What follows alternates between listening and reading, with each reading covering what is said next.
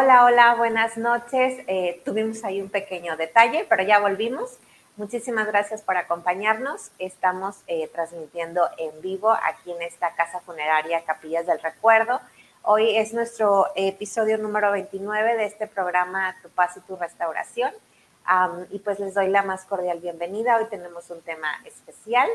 Este tema se llama el narcisismo evidente o encubierto que es un tema que me estuvieron solicitando y pues bueno, aquí está.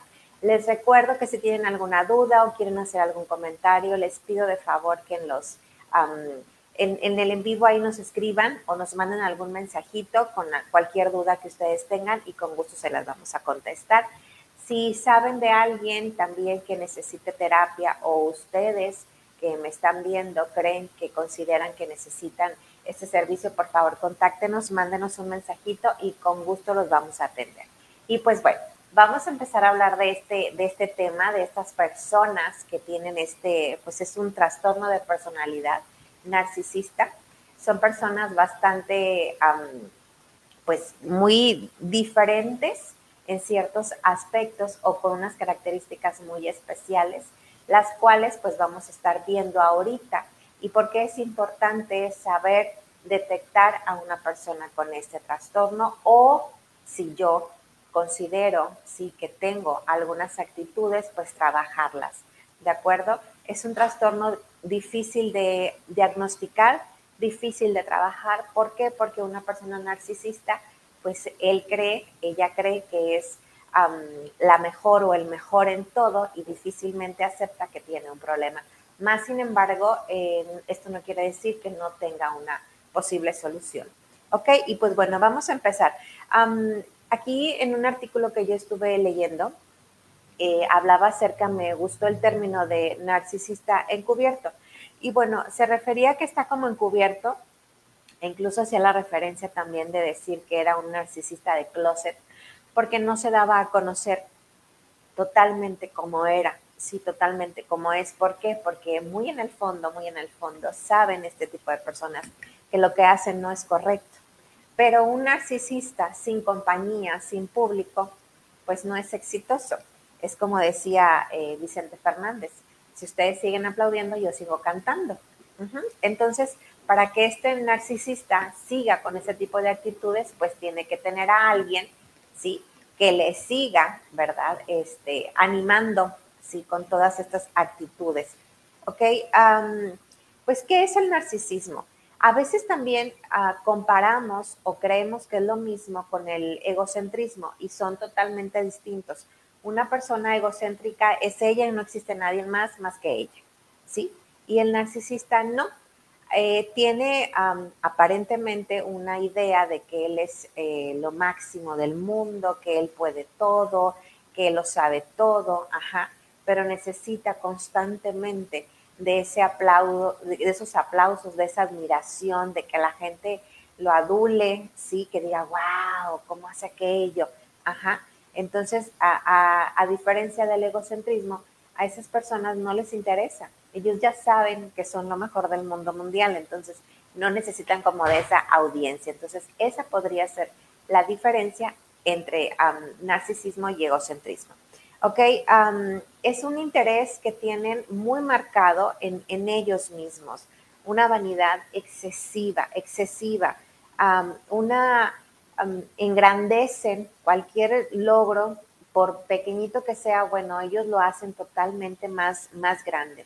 Ahí en ese artículo mencionaban que, bueno, de dónde venía el término narcisista y hablaba acerca de que en la antigua Grecia, Narciso, un hombre joven, se enamoró totalmente de su reflejo, ¿sí? Y de ahí empezó, ¿verdad? Esta cuestión y pues bueno, de ahí viene el nombre narcisismo.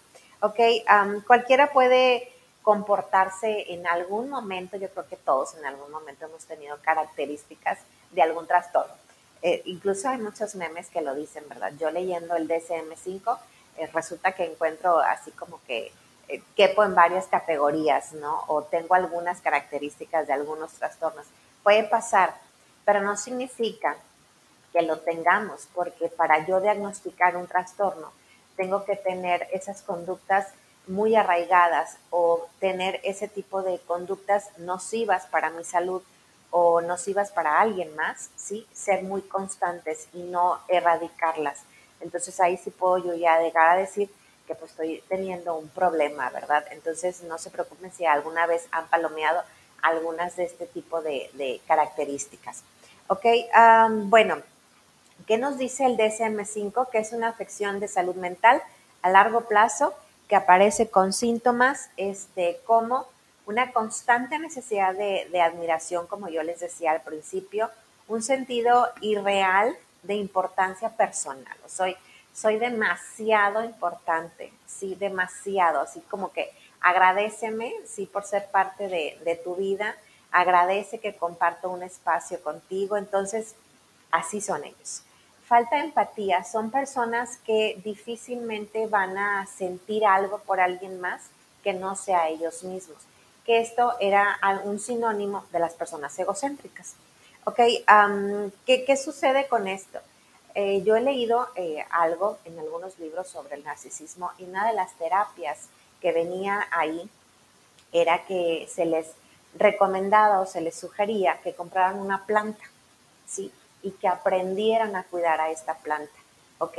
¿Por qué? Porque ni siquiera se les puede recomendar que cuiden a una mascota porque no tienen la capacidad de cuidar a alguien más que no sean ellos mismos, no son capaces de ver, ¿sí? Las necesidades de alguien más más que las propias. Entonces, pues por eso ese es como un tip para ese tipo de personas, que bueno, yo sentiría feo ahora que ando muy de señora de las plantas, creo que sentiría feo, pero a lo mejor si se compran un tamagotchi o algo así, pudiera funcionar. Ok, una dificultad muy este, arraigada también que tienen es para formar relaciones significativas. ¿ok? ¿Por qué les cuesta tanto? Porque evidentemente son personas que no se van a poner en un segundo plano y tampoco van a, agregar a alguien a ese primer plano. Ellos tienen que estar siempre arriba, ellos siempre tienen que ser los más importantes, los número uno, entonces difícilmente pueden relacionarse con alguien más. ¿sí? Esa creencia que tienen de que todo el mundo está compitiendo o a que alguien los quiere opacar o así, dificulta mucho el que estas personas se puedan este, relacionar. También ah, pensamos que una persona narcisista tiene una muy buena autoestima, pero la verdad es que no la tiene, es todo lo contrario. Recuerden ese dicho que dice, eh, dime de qué presumes y te diré de qué careces. Entonces, si yo presumo, ¿verdad? De que hago, de que puedo, de que soy lo máximo, pero en un grado exagerado, ¿sí? Entonces, incluso a un grado que lastima, que daña a las demás personas, a las personas que conviven conmigo, incluso a las personas que, están relacionadas emocionalmente conmigo, pues evidentemente esto ya no está, no está correcto. Ok, también aquí nos dice que hay algunas personas eh, que este narcisismo encubierto se cuidan mucho de esas partes. Es decir, no andan por el mundo diciendo que son narcisistas, ¿verdad? Evidentemente. Y tampoco ah, son como muy abiertos en esa cuestión. Son muy inteligentes, muy inteligentes, muy manipuladores, muchísimo. Son los que siempre te hacen ah, sentirte que tú tienes la culpa de lo que está pasando. ¿Sí? Es que tú andabas de malas y X.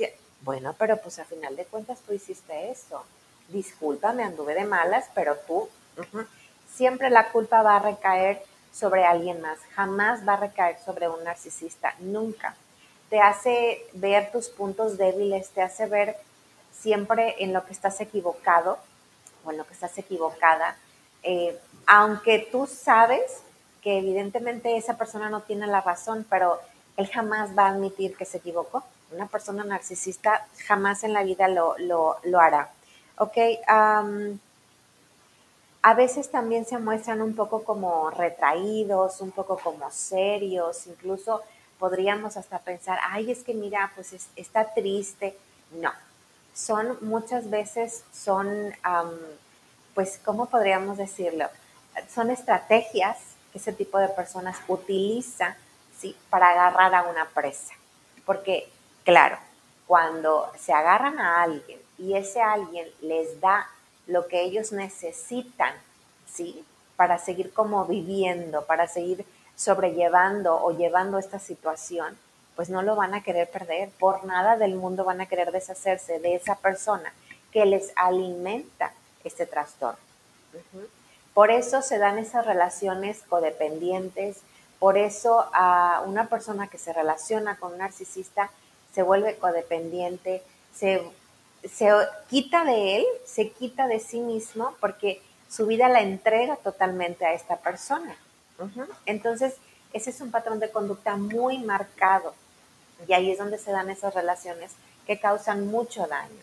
Una persona eh, narcisista no tiene límites, no conoce los límites, porque como él está tan convencido o ella está tan convencida de que ella tiene la razón, él tiene la razón, sí, y que lo que está haciendo es lo correcto, o sea, no va a permitir que alguien le venga a decir lo contrario.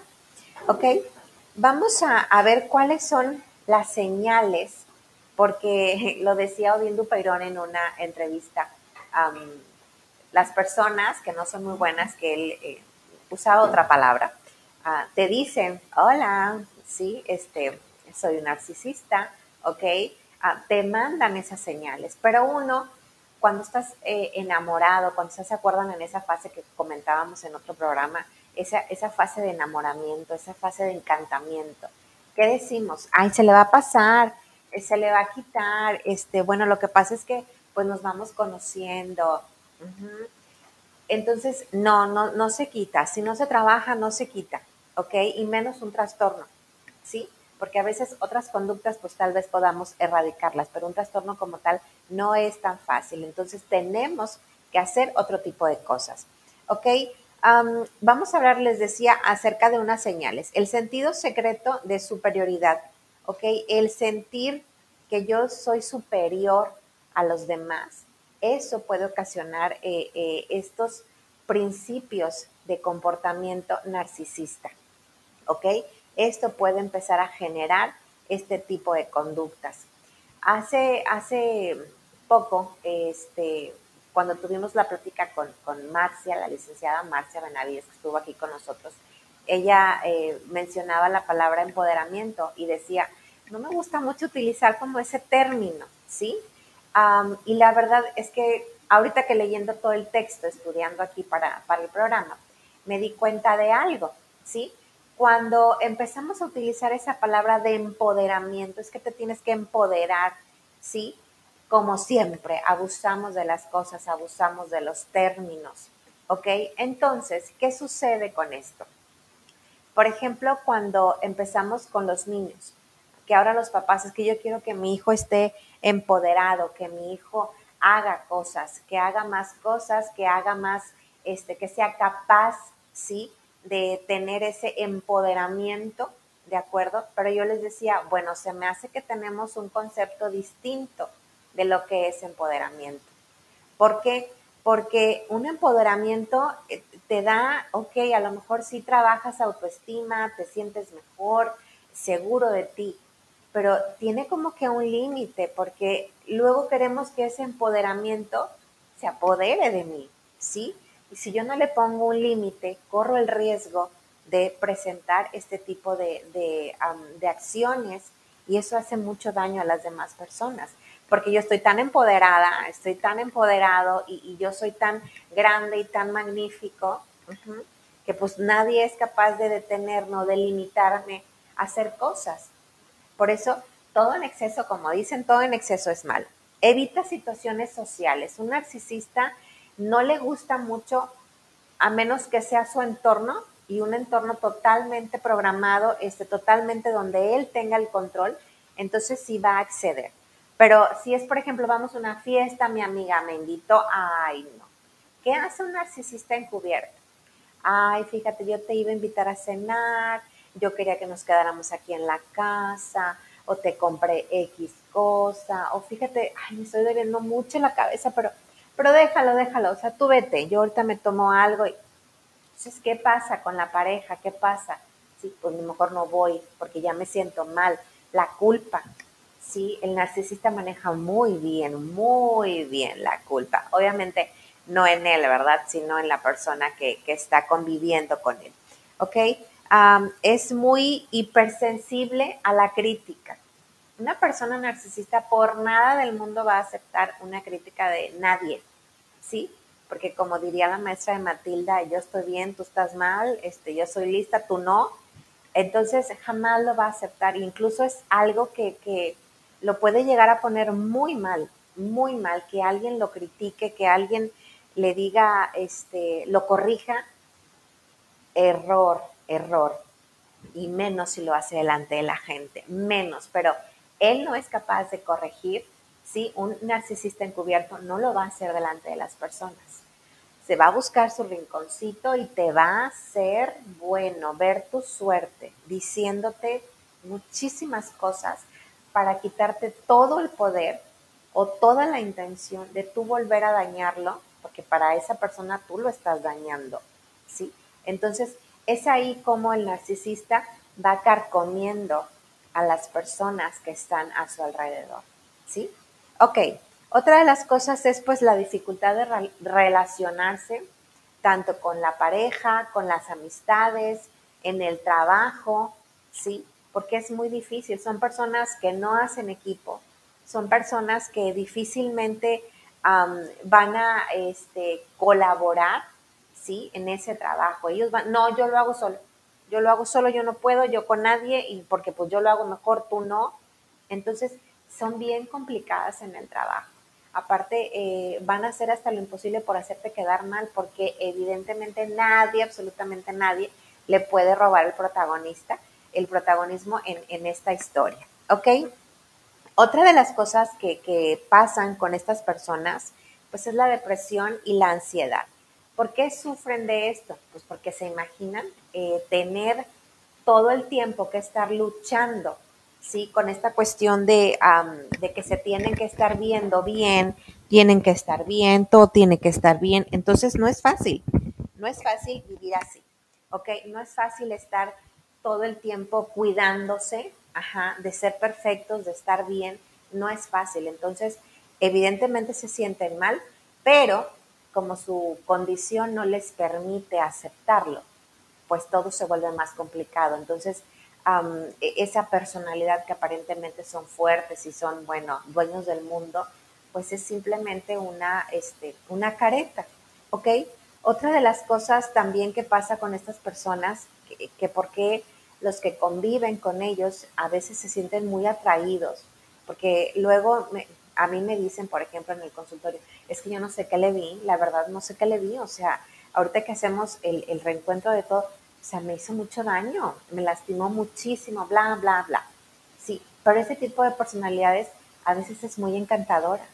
Es muy encantadora porque yo veo a alguien, a una persona aparentemente segura de sí misma, eh, dominando totalmente la situación. Eh, tú lo ves y dices, wow, él solo o él sola hizo todo esto y nadie le ayudó, o sea, y pudo. Entonces, a cualquiera le llama la atención, a cualquiera eh, persona pues le encantaría ser parte de, esto, ¿no? Entonces, no se sientan tan mal si en algún momento, sí, por lo que haya sido, les tocó convivir con, con una persona este, con ese tipo de trastorno, ¿sí?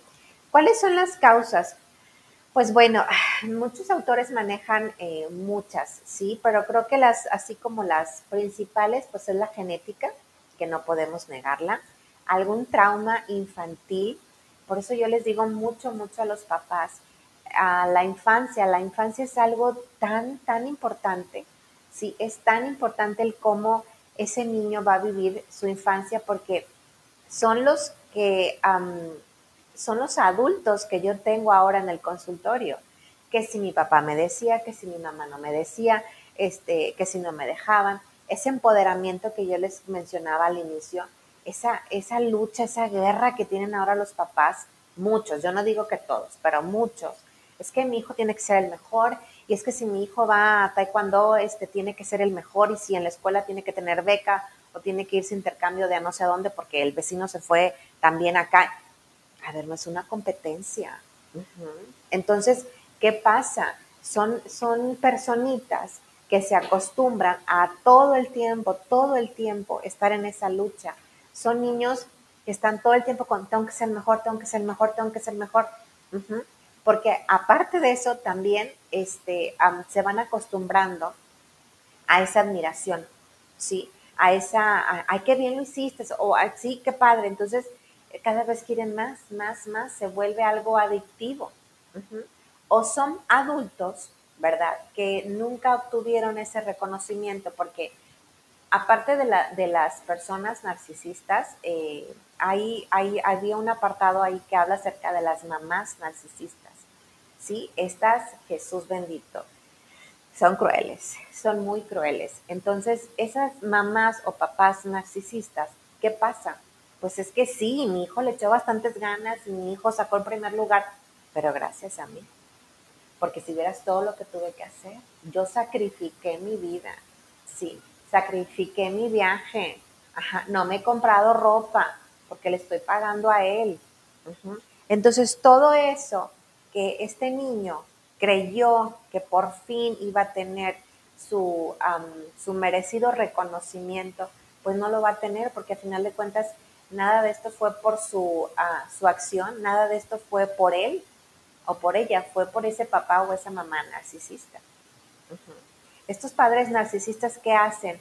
En, en, un libro decía castra, castran a los hijos. Son adultos que son incapaces de hacer cosas por ellos mismos. ¿Por qué? Porque necesitan la aprobación de sus padres. Sí, son personas que o buscan relaciones muy nocivas, ¿de acuerdo? Porque siempre están buscando eso. Se vuelven adultos muy inseguros. Entonces, por eso tengamos cuidado con eso del empoderamiento, o con eso de, es que yo tengo que impulsar a mi hijo y todo. Sí, yo no digo que no, pero todo con medida, todo con medida. No se vayan este, a, los, a los extremos, ¿ok? Entonces les decía, la genética es un punto importante, un trauma infantil, sí, como los que les acabo yo de, mencionar, ¿de acuerdo? Alguien que nunca tuvo un reconocimiento, alguien que nunca se sintió valorado, ahora de adulto dice, no, ahora ya sí, ya no busco quién me la hizo, sino quién me la paga y es cuando ahí también se empieza a formar este tipo de, conductas. Y haber tenido pues un abuso, ¿verdad? un abuso tanto emocional, verbal, físico, este, sexual, pues también hace a una persona que se convierta en alguien narcisista, ¿ok? Es como el decir, es que la vida está en deuda conmigo, ¿sí? Entonces, pues lo siento, pero a mí la vida me debe y pues si te atravesaste, pues lo siento, ¿ok? son personas que les vuelvo a decir, ¿verdad? Creen que ellos son merecedores de absolutamente todo lo que hay en la vida, ¿sí? Y que la vida se los pone ahí para que ellos lo tomen, ¿ok? Entonces, bueno, ¿cómo responder? ¿Cómo responder a esto? ¿Cómo responder cuando yo me doy cuenta que estoy conviviendo con una persona con este trastorno? Pues dijo una pacientita, red flags, las red flags son tan importantes, ¿sí? Si yo estoy teniendo como dudas de este comportamiento, estoy teniendo dudas de si mi pareja es una, es una persona narcisista, pues tengo que ponerme a investigar, tengo que hacerlo, ¿sí? Porque les decía, son personas que pueden llegar a hacer muchísimo daño, ¿de acuerdo? Entonces, ¿qué podemos hacer en, en, ese tipo de, de cosas? Pues busca ayuda, busca orientación, busca a alguien que te pueda asesorar sobre el tema. No solo las amigas, no solo la familia, sí, no, porque incluso a veces el, narcisista, sí, no es mi pareja, o no es alguien del trabajo, o no es una amiga, es un primo, es un hermano, ajá, es alguien de mi familia, ¿sí? Entonces, ¿qué te dicen a veces? Ay, es que es tu tío, o ay, es que es tu hermano, o ay, es que tu primo. Entonces yo no te digo que te enojes con él, ni mucho menos, pero sí puedes marcar distancia, sí puedes marcar distancia, sí puedes poner o tratar de establecer tus límites con esta persona, ¿sí? Porque si no el daño va a ser impresionante, ¿ok? Entonces hay que tratar de aprender hacer esto, a limitar las interacciones con esta persona, ¿sí? Por ejemplo, en este caso, si es un amigo, pues bueno, dudo que se dé cuenta el por qué lo hace, Ajá, dudo que acepte el por qué lo hace, pero si tú que estás fuera de esto te empiezas a dar cuenta, tú toma decisiones, tú hazlo por ti, ¿para qué? Para que estés a salvo. Si, por ejemplo, no sé, en el trabajo hay una persona así y tú dices, bueno, pues es que en, mi área somos cinco y hay alguien, pero esos cuatro lo siguen muy bien, ¿ok? Pero yo no puedo, pues tú mantente, tú mantente a raya, ¿sí? Porque la verdad nuestra salud emocional no tiene precio. Y a nadie, a nadie, a nadie, a nadie le corresponde cuidar de ella más que a mí misma. Mi salud emocional me corresponde a mí, cuidarla a mí, ¿ok? Y bueno,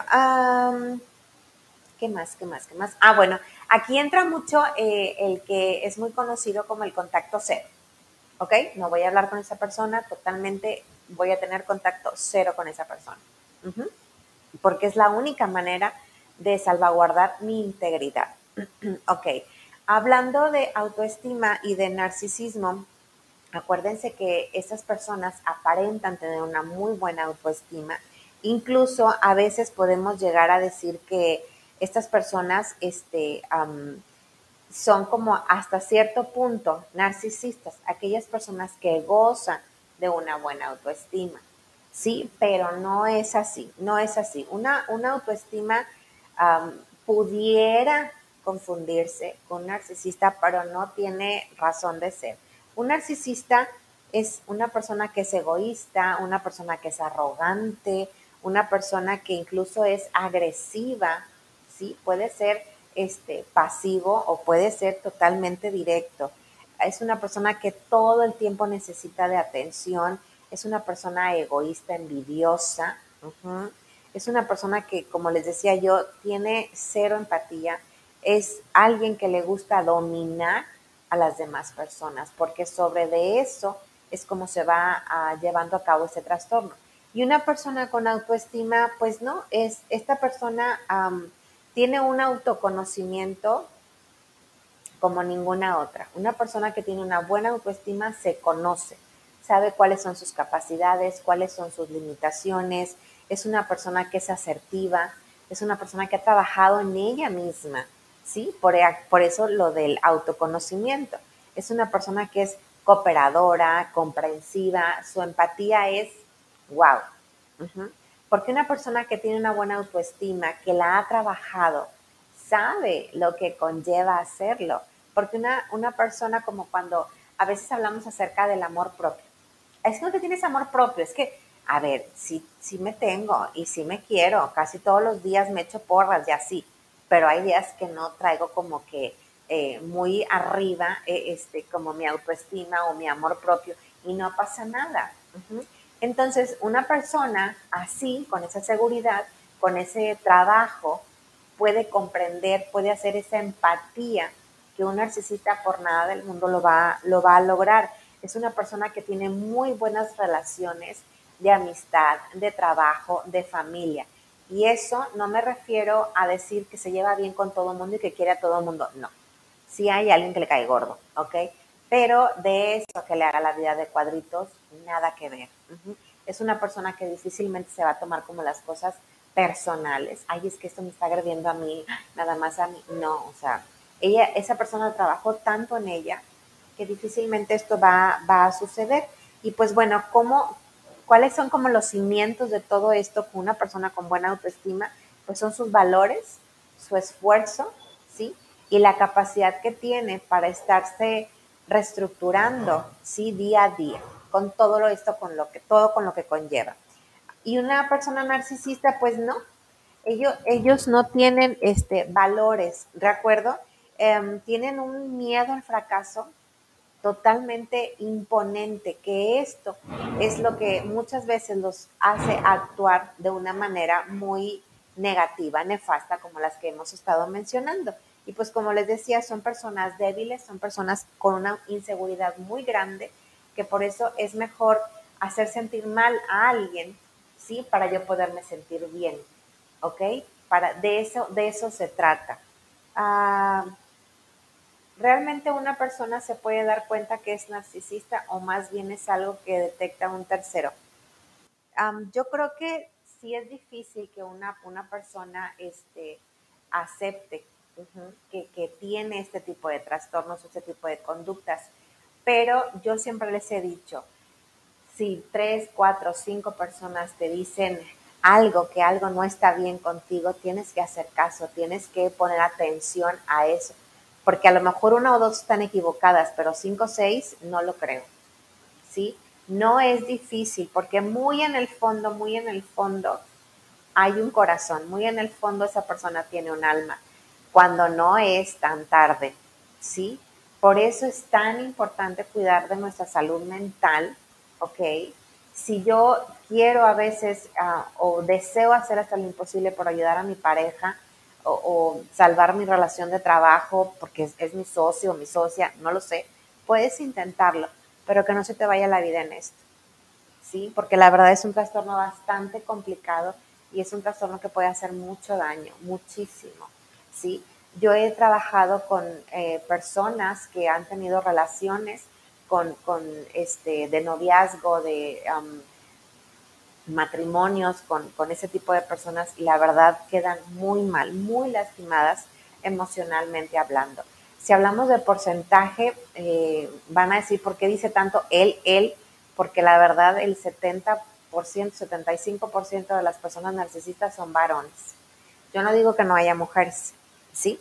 pero este, la mayoría de ellos son varones, ¿ok? Y son varones que por lo general vienen de una mamá narcisista, de una mamá que, le impide, sí, eh, reconocer sus errores, porque pues pobrecito de mi hijo, ¿verdad? Este, o mi hijo así, mi hijo así. Entonces, por eso les digo, las responsabilidades de las conductas de nuestros hijos son nuestras. No podemos designárselas a nadie más. Claro que hay una genética que viene, sí, sí, sí, pero eso no me debe de negar como quiera a que yo tengo que trabajar con, este niño, ¿sí? Entonces, em, sí, es difícil, es difícil darse cuenta, un narcisista que lo es, es difícil, pero no es imposible, ¿de acuerdo? Entonces, si yo no lo puedo salvar, sálvate tú, sálvate tú y no sigas ahí. Ok, ah, bueno, este... ¿Cuándo tengo que empezar a buscar ayuda? Desde que esto no me está funcionando, ¿sí? Cuando algo no va bien, cuando yo no me estoy sintiendo bien, cuando algo no me queda, y esto aplica para todo, si el zapato te aprieta, no es tu talla, no es ahí, quítatelo. Si la ropa no te queda, no es tu talla, no es ahí, quítatela. ¿Sí? Si esta persona te está tratando mal, este, te está haciendo sentir mal la mayor parte del tiempo, quítate de ahí, no es ahí.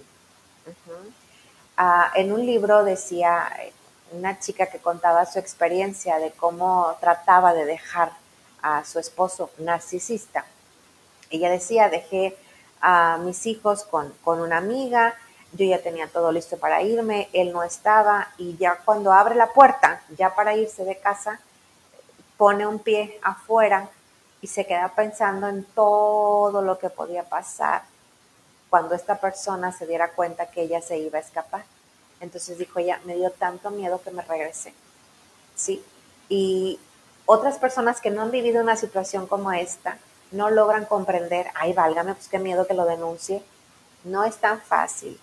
Por eso, cuando yo me empiezo a dar cuenta de las actitudes de esta persona, no son buenas, no son sanas conmigo, tengo que alejarme, ¿sí? Tengo que alejarme de ahí porque, porque no.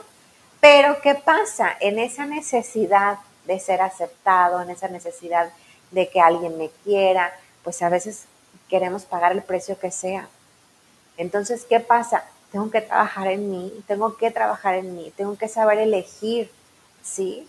Elegir lo que es bueno para mí, entonces trabajen mucho en su salud emocional, por favor. Ok, definitivamente después de vivir una experiencia con una persona así, tienen que buscar ayuda, tienen que tomar terapia, tienen que trabajar mucho en ustedes mismos. ¿Por qué? Porque si no van a buscar a otra persona exactamente igual. Lo único que van a hacer es cambiarle el nombre. ¿Ok? ¿Qué puede pasar o cuáles son los abusos que se pueden presentar en una relación de pareja con una persona narcisista, pues vamos a empezar con el abuso físico, ¿sí? Dejen de, de aminorar, porque yo lo he escuchado tanto en el consultorio, es que, o sea, no me pegó, ¿sí? O sea, porque pegar es como con el puño, o sea, no. Lo que pasa es que me dio como un zap, eso es un golpe, ¿sí? y no tiene por qué ser, no te tiene ni por qué dar un zape, ¿ok? Es que bueno, me jalon, es que no te tiene por qué jalonear, es que no, pero no me dejó marca, no, ¿sí? No minoren cualquier agresión física, no la minoren, ¿ok? Es una agresión, ¿sí? Y tú no tienes por qué pasar por una cuestión, este, o vivir una situación de esta índole, ¿ok? El abuso emocional, este es como les decía yo al principio, ¿qué incluye? El juego mental, la culpa, porque de todo vas a tener la culpa tú. Él, ella, no. La persona narcisista no. Tú vas a tener la culpa de todo lo que está sucediendo. ¿Ok? Si me fue mal el trabajo fue por tu culpa. Este, si se me olvidó lo que tenía que llevarme acá fue por tu culpa porque tú no lo pusiste donde yo lo, para que yo lo viera. ¿Ok? Esa persona jamás se va a hacer responsable. Esa persona te quita tanto tus sueños porque, por ejemplo, si tú quieres hacer algo, si tú quieres este, vivir una experiencia o, o dices tú, ay, esto va a ser por mí, lo voy a lograr y lo voy a hacer, ajá, esta persona siempre te va a quitar tu mérito. Sí, sí, sí, o sea, bueno, sí, sí fuiste tú, pero gracias a mí, porque yo te asesoré, o porque yo me tuve que quedar con los niños, o porque yo te pagué la escuela o el curso, lo, lo que hicieras para que pudieras llegar a este punto. ¿Sí? Entonces, por eso es como esa codependencia, porque entonces yo me hago tan chiquito, tan chiquito, que todo el tiempo entonces, no, es que yo le voy a demostrar que sí puedo, pero es que nunca le vas a ganar. ¿Sí? Entonces, por eso es tan importante saber con quién me estoy relacionando y como les dije, trabajar y aceptar estas cuestiones. El abuso verbal, ¿sí? Es que así nos llevamos. Ok, bueno, a lo mejor puede ser que, no sé, en algún momento les gustó, fue divertido y así, pero también pasa que después ya no lo es tanto, ¿sí? O esas burlas como consensuadas que la verdad no lo son. Ajá, este. Ay, bueno, es que gorda siempre me ha dicho, ay, gorda, ven. O gordo, ven. Sí, pero siempre me has dicho que no te gusta que te llamen así. ¿ok? Es que luego ya no sé cómo decirle. No, o sea, no podemos aminorarles, vuelvo a decir, cualquier situación de este tipo, no lo, no lo hagan, ¿ok? A veces, es que traigo una piedrita en el zapato, es que quítatela, es molesta, es molesta, ¿sí? Al final de cuentas te va a causar un problema porque estás apoyando mal, porque estás pisando mal tu columna, bla, bla. Esto es igual, todo se va desmoronando por una cosa pequeña que tú no trabajas, que tú no la aceptas, se va desmoronando. ¿ok? El abuso financiero. Este es uno típico, típico, porque el dinero, para muchas personas el dinero es poder. Entonces, ¿qué pasa? Ay, no, bueno, lo que pasa es que él sí lleva las finanzas, o sea, pues yo realmente me despreocupo. ¿Cómo te despreocupas? ¿Sí? Si quieres ir al café y le tienes que pedir dinero, pues porque no traes para comprarte ni un chicle o un refresco. No, o es que me está dando un sueldo. ¿por qué te va a dar él un sueldo? ¿O dónde dice? O, en qué categoría entras? ¿O cómo va a destinar lo que debes de ganar tú? ¿Sí? Entonces, eso, eso tampoco, el abuso financiero, no. ¿Sí? Es cuando esta persona toma el control de las finanzas de, esta, de la pareja, ¿sí? O en este caso, si estamos hablando de padres, ¿ok? Es un, es un hijo que ya trabaja, que a lo mejor casado, ¿sí? A lo mejor ni siquiera vive ahí, pero aún así sus padres gobiernan totalmente sus finanzas y le dicen que en qué sí puede gastar y en qué no puede gastar el dinero. Ok, y pues bueno, el, último es el abuso sexual. Ok, aquí ah, también como están tan trabajadas emocionalmente hablando, se sienten tan mal, se sienten que no dan este el 100 en nada, ni siquiera tantito, acceden a muchas cosas acceden a tantas cosas con tal de complacer, con tal de agraciar, ¿sí?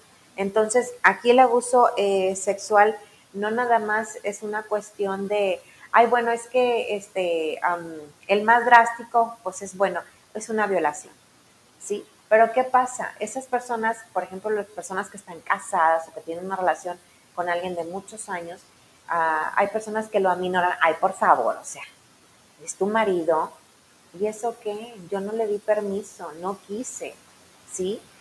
E, el abuso en cuestión sexual no nada más es una violación, es el abuso en decir, quiere que me ponga ropa que yo no quiero, quiere que haga cosas que yo no quiero hacer, este, no sé, verdad, implementar otro tipo de, juegos o yo no estoy dispuesto, no estoy dispuesta.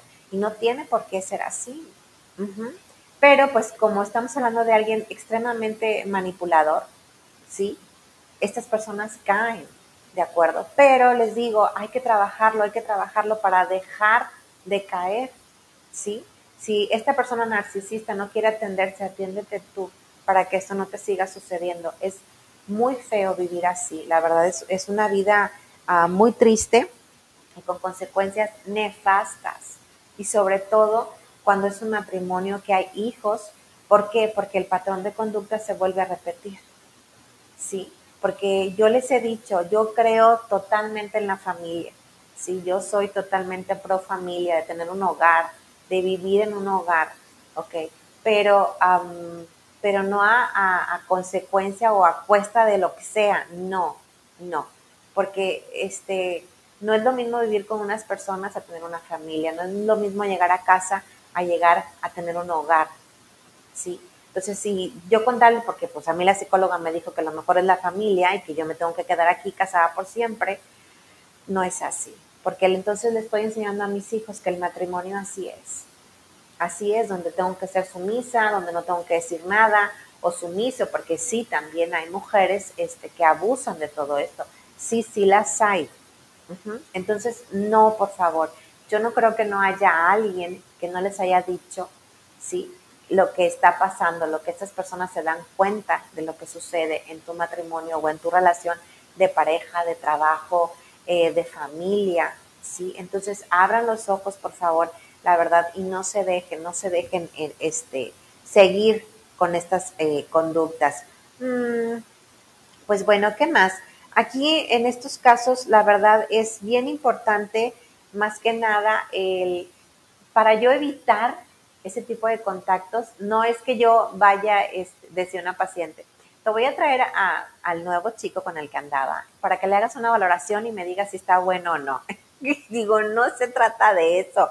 No se trata de voy a traer un test en la mano y te lo voy a aplicar para ver si eres un buen candidato o una buena candidata para ser mi pareja. No. Aquí lo que tenemos que hacer siempre va a ser de adentro hacia afuera. ¿sí? Entre más trabajes tú para ti, mejor este, decisiones vas a tomar, vas a ser más asertivo, más asertiva te vas a sentir más confiado con lo que estás haciendo, te vas a querer tanto, ¿sí? Vas a estar tan a gusto contigo que no vas a permitir que nadie, que nadie te quite esa felicidad, que nadie te quite esa paz, ¿ok? Porque no, no hay algo que lo valga, ¿sí? Entonces, pero para que esto suceda, tienes que trabajar en ti, porque si no, no te vas a dar cuenta, no te vas a dar cuenta de lo que es realmente el amor. Cuando por ejemplo, este, muchos papás les dicen a sus hijas, sí, te amo tanto y te cuido tanto y te procuro tanto para que te des cuenta lo que es el verdadero amor y no permitas que nadie te ame este, de otra manera, porque así es. Entonces, papás, ¿qué tenemos que hacer? Cuidar mucho a nuestros hijos, muchísimo, para que sean adultos responsables emocionalmente hablando, ¿sí? Que se hagan responsables de sus acciones, ¿ok? Ahorita que estamos en una, en una, en un momento con una sociedad tan vulnerable, con una sociedad este, tan, con muchas carencias, es cuando más tenemos que trabajar en nosotros mismos, ¿sí? Y pues bueno, esto ha sido todo. Eh, muchísimas gracias. Es un tema que tiene mucho para dar, pero espero haberles dado eh, los puntos principales para que ustedes tomen cartas en el asunto si conocen a alguien que está teniendo problemas con una persona narcisista, si tú que me estás escuchando, que me estás viendo, crees que estás entrando en este cuadro, por favor no lo dejes pasar. Si tienes remedio, si puedes trabajar en ti, puedes totalmente mejorar tu vida y la vida de las personas que te rodean. ¿Ok? Y pues bueno, muchísimas gracias por haberme acompañado. Muchísimas gracias por haber estado aquí conmigo el día de hoy. Les quiero este, comentar que en 15 días tenemos un programa padrísimo que vamos a hablar acerca de yoga, yoga y yo. Tenemos una invitada muy especial. Ella es este, maestra de yoga, instructora de yoga. Ella es María Almendra, algunos ya la conocen, entonces eh, nos va a hacer el favor de acompañarnos en 15 días para hablarnos de la, todas las maravillas que el yoga nos puede, la yoga nos puede dar a nosotros en nuestra vida. Entonces, pues bueno, ella nos va a estar platicando muchísimo acerca de este tema. Y ya para terminar, les quiero hacer el comentario a, las mujeres que, en algún momento, eh, no sé, que van saliendo de, su trabajo, que van por ahí, se, les descompone el coche o se quedan sin fila y sienten que están en peligro o se sienten vulnerables de alguna, de alguna manera, les quiero hacer el comentario que nuestras instalaciones, capillas de recuerdo, en todas sus sucursales están abiertas 24/7, así que puedes eh, entrar y pedir ayuda, este, y las puertas van a estar abiertas. Si quieres hacer una llamada, quieres esperar a que vengan por ti, eh, estamos tratando de cuidarnos entre todos y de mejorar esta situación. Así que ya saben, cualquier cosa, aquí estamos. Y si tienen alguna duda o algo, por favor, mándenos un mensaje. Si quieren una cita, de la misma manera también los vamos a estar leyendo para agendarles una cita. Ok, pues muchísimas gracias. Nos vemos en 15 días. Ah, y pues acuérdense, hay que aprender a vivir sin miedo a morir. Y hasta pronto. Bye.